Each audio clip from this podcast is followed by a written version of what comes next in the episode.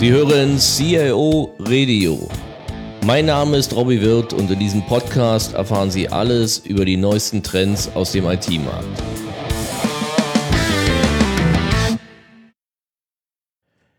Herzlich willkommen zum Teil 2 unserer Podcast-Episode IT-Sicherheit, alles, was CIOs darüber wissen sollten.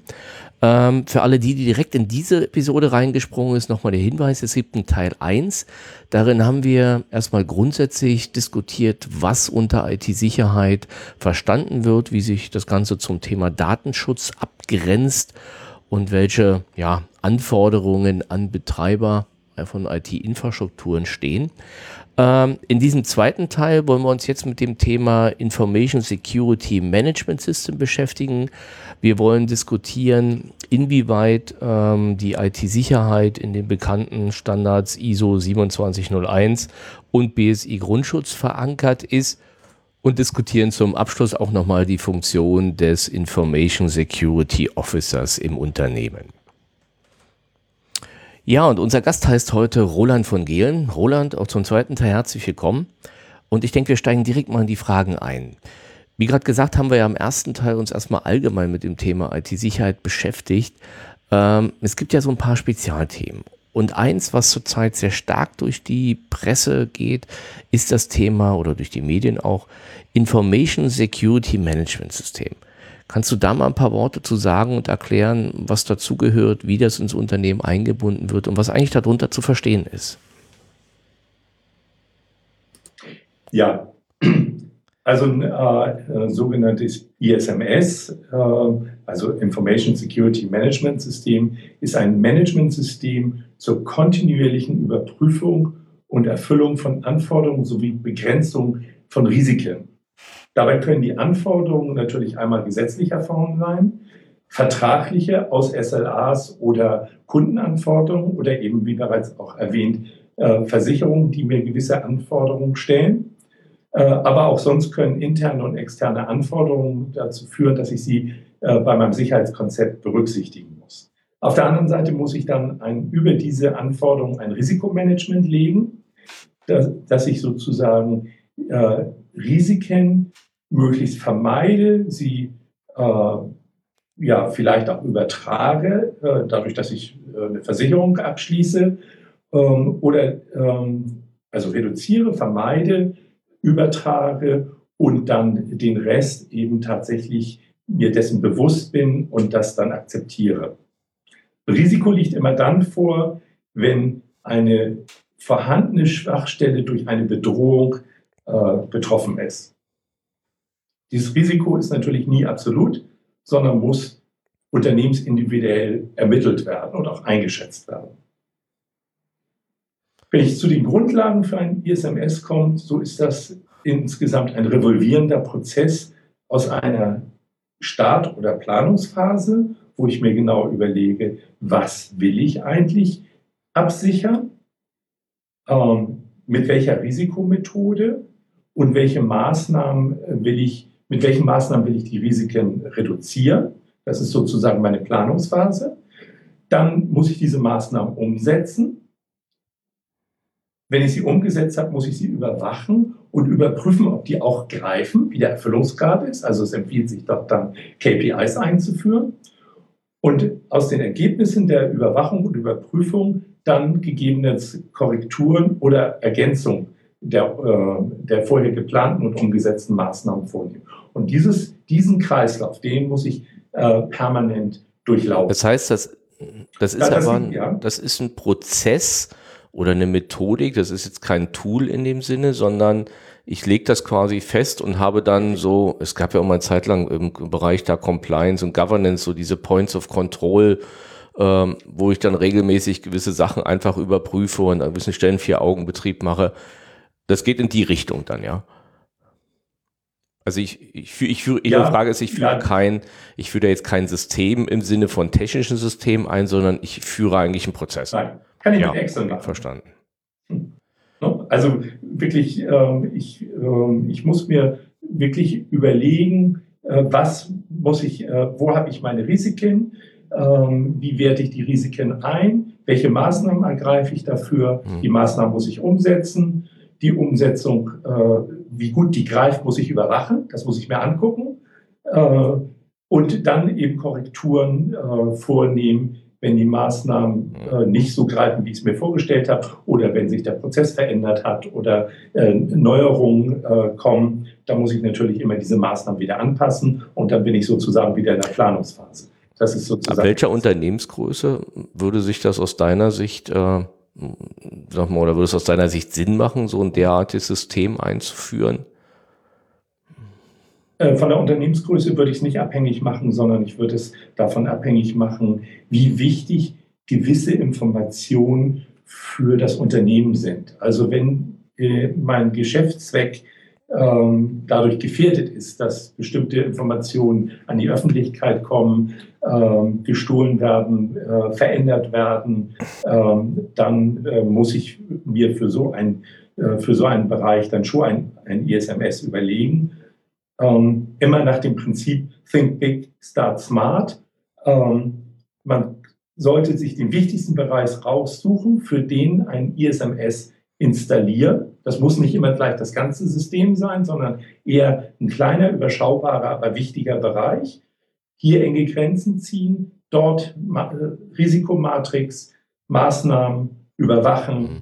und nachbessern. Und wenn das funktioniert, kann ich das sukzessive ausweiten äh, bis zu dem Punkt, wo ich sage, so, okay, das, das reicht jetzt. Vielleicht auch aufs äh, gesamte System, aber im Zweifel wird man irgendwann, wird der Aufwand äh, größer als der Nutzen ist für den äh, zusätzlich Einzug. Das heißt, wenn ich nochmal zwei Beispiele so bringen kann, das eine wäre sicherlich unsere Bank mit was weiß ich, Millionen von externen Privatkunden, vielen Transaktionen, vielen Schnittstellen zur Außen, Schnittstellen zu anderen Banken. Das wäre quasi das, wo sich das lohnen würde. Und auf der anderen Seite, ja, ich nehme ja vielleicht mal ein Beispiel, sag mal, so ein Baustoff-Großhandel, der irgendwie gefühlt, was ich, zehn Kunden hat. Natürlich müssen deren Daten auch sicher sein. Aber da ist natürlich jetzt mal verglichen würde für den so ein System mit allen Risikoprüfungen eigentlich überhaupt keinen Sinn machen. Der muss einfach aufpassen, dass er eine vernünftige Firewall hat und sag mal, mit Passwörtern vernünftig umgeht und dann, dann reicht es. Ja, ja, nee, völlig, völlig richtig. Also ähm, ich, äh, das Unternehmen muss schon eine gewisse Größe haben und die Daten müssen schon relativ sensibel fürs mhm. Unternehmen sein.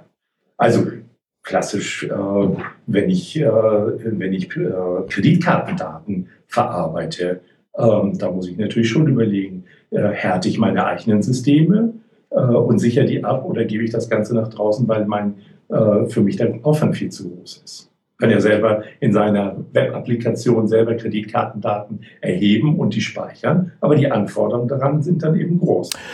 Ähm, Roland, lass uns da vielleicht nochmal zu, zu zwei so gesetzlichen oder zwei Regularien kommen. In dem Thema oder Zusammenhang mit dem Thema IT-Sicherheit taucht ja immer wieder die ISO 2701 und der BSI Grundschutzkatalog auf. Kannst du dazu vielleicht noch ein bisschen was sagen, wie das zusammenhängt und was beide im Prinzip im Bereich IT-Sicherheit regeln oder?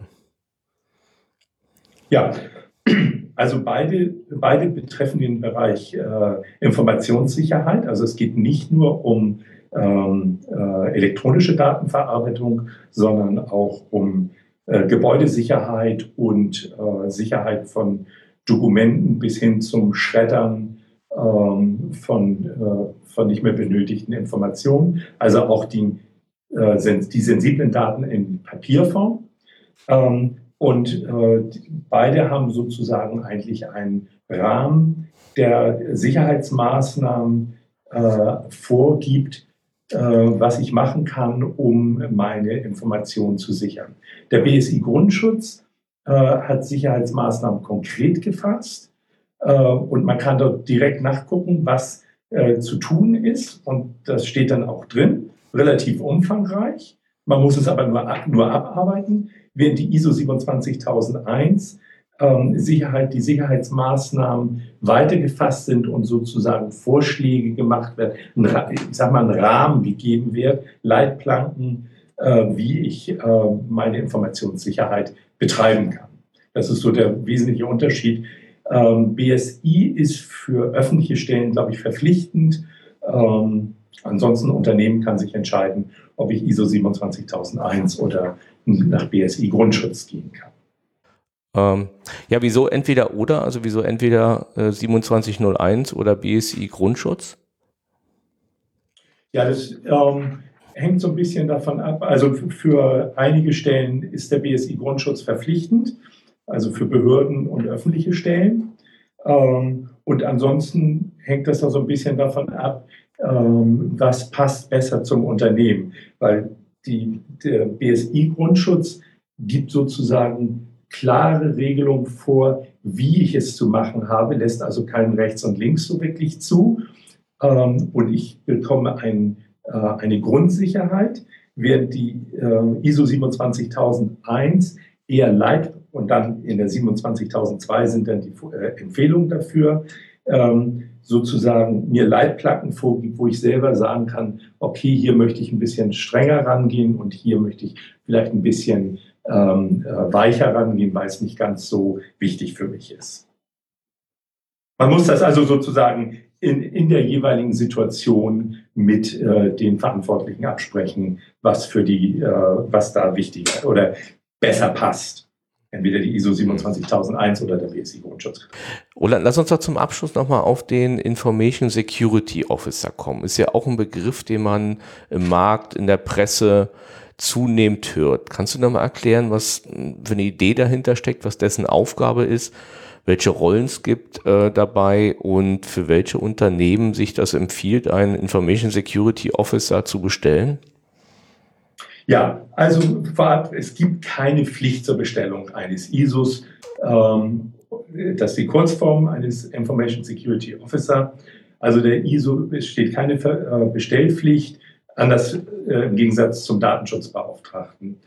Aber es empfiehlt sich ähm, für Unternehmen einen ISO zu implementieren, äh, weil der letztendlich ähm, die Sicherheit meiner IT mit im Auge hat. Das heißt, er ist sozusagen der Anforderungsmanager für IT-Sicherheit in meinen Projekten. Er berät und unterstützt ähm, die, ähm, ja, die IT sozusagen in der Umsetzung von Projekten und hat dabei äh, sein Hauptaugenmerk auf die IT-Sicherheit.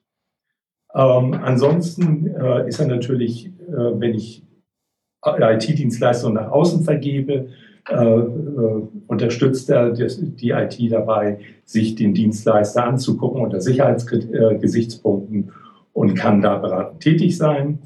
Ähm, seine Aufgabe ist auch, sicherheitsrelevante Bereiche zu identifizieren, ähm, Informationsrichtlinien für die Mitarbeiter zu erstellen, die Mitarbeiter zu schulen und zu sensibilisieren. Ähm, ihm würde es auch obliegen, so ein ISMS aufzubauen, und ähm, was, ich, äh, was er dann auch eine der wesentlichen Rollen ist, wenn es dann zur Datenpanne kommt, ähm, ist er eigentlich der ideale Krisenmanager, der dann sozusagen äh, die einzelnen Dinge, die gemacht werden müssen im Fall der Fälle, ähm, dann koordiniert und als nicht aktiv Betroffener, also der, die, die Administratoren müssen äh, die Sicherheitslücke schließen, äh, jemand muss die Forensik betreiben, was, wie lange ist das schon, äh, was sind eventuell Daten abhanden gekommen. Ähm, die Rechtsabteilung muss prüfen, ähm, oder der Datenschutzbeauftragte müssen wir, haben wir eventuell eine Meldepflicht? Äh, und äh, natürlich auch, wie ist die Kommunikation nach außen. Hier kann der ISO gut sozusagen als Krisenmanager agieren und das Ganze im Sinne eines Projektleiters koordinieren. Mhm. Ähm, und der kann sowohl intern als auch extern. Der kann intern sowie auch extern mhm. äh, bestellt äh, benannt werden. Bestellt werden ist nicht der richtige Ausdruck. Benannt werden. Äh, auch hier natürlich intern. Äh, der kennt natürlich alle Prozesse, kennt auch die äh, Akteure ganz gut, hat aber meistens noch äh, im mittelständischen Unternehmen andere operative Aufgaben und dann ist er schnell im Interessenskonflikt. Äh, auch hier gibt es natürlich einen Schulungsaufwand, der nicht ganz unerheblich ist, immer am Laufenden zu bleiben. Ähm, also für kleine und mittelständische Unternehmen eher extern, ähm, weil da dann man jemand bekommt, der sich nur mit dem Thema auseinandersetzen kann und auch meist besser vernetzt ist, als es der interne je kann. Könnte der das auch mit dem Datenschutzbeauftragten in Personalunion machen? Oder ja, das, das geht. Doch, okay. geht. Das geht und äh, habe ich auch jahrelang gemacht, äh, war auch sehr, äh, sehr positiv. Okay. Ja, Roland, vielen Dank. Ich glaube, dann, dann haben wir es eigentlich erstmal. Das heißt, wenn wir zusammenfassen, ähm, kann man sagen, nochmal die Abgrenzung zum Datenschutz, IT-Sicherheit. Datenschutz regelt den Umgang mit den persönlichen Daten. Die IT-Sicherheit, die eigentlich ja, besser als Informationssicherheit bezeichnet wird, sagen wir, regelt die, die Sicherheit von Daten. Wir haben besprochen die vier Themen, das Thema Vertraulichkeit, Integrität, Verfügbarkeit, Authentizität der Daten, diese vier Parameter, die dabei wichtig sind. Wir haben mhm. das, das Thema, die Regelung dazu sind die ISO 2701, BSI Grundschutzkatalog, zertifizierbar empfohlen für Provider, ähm, für Unternehmen nicht unbedingt.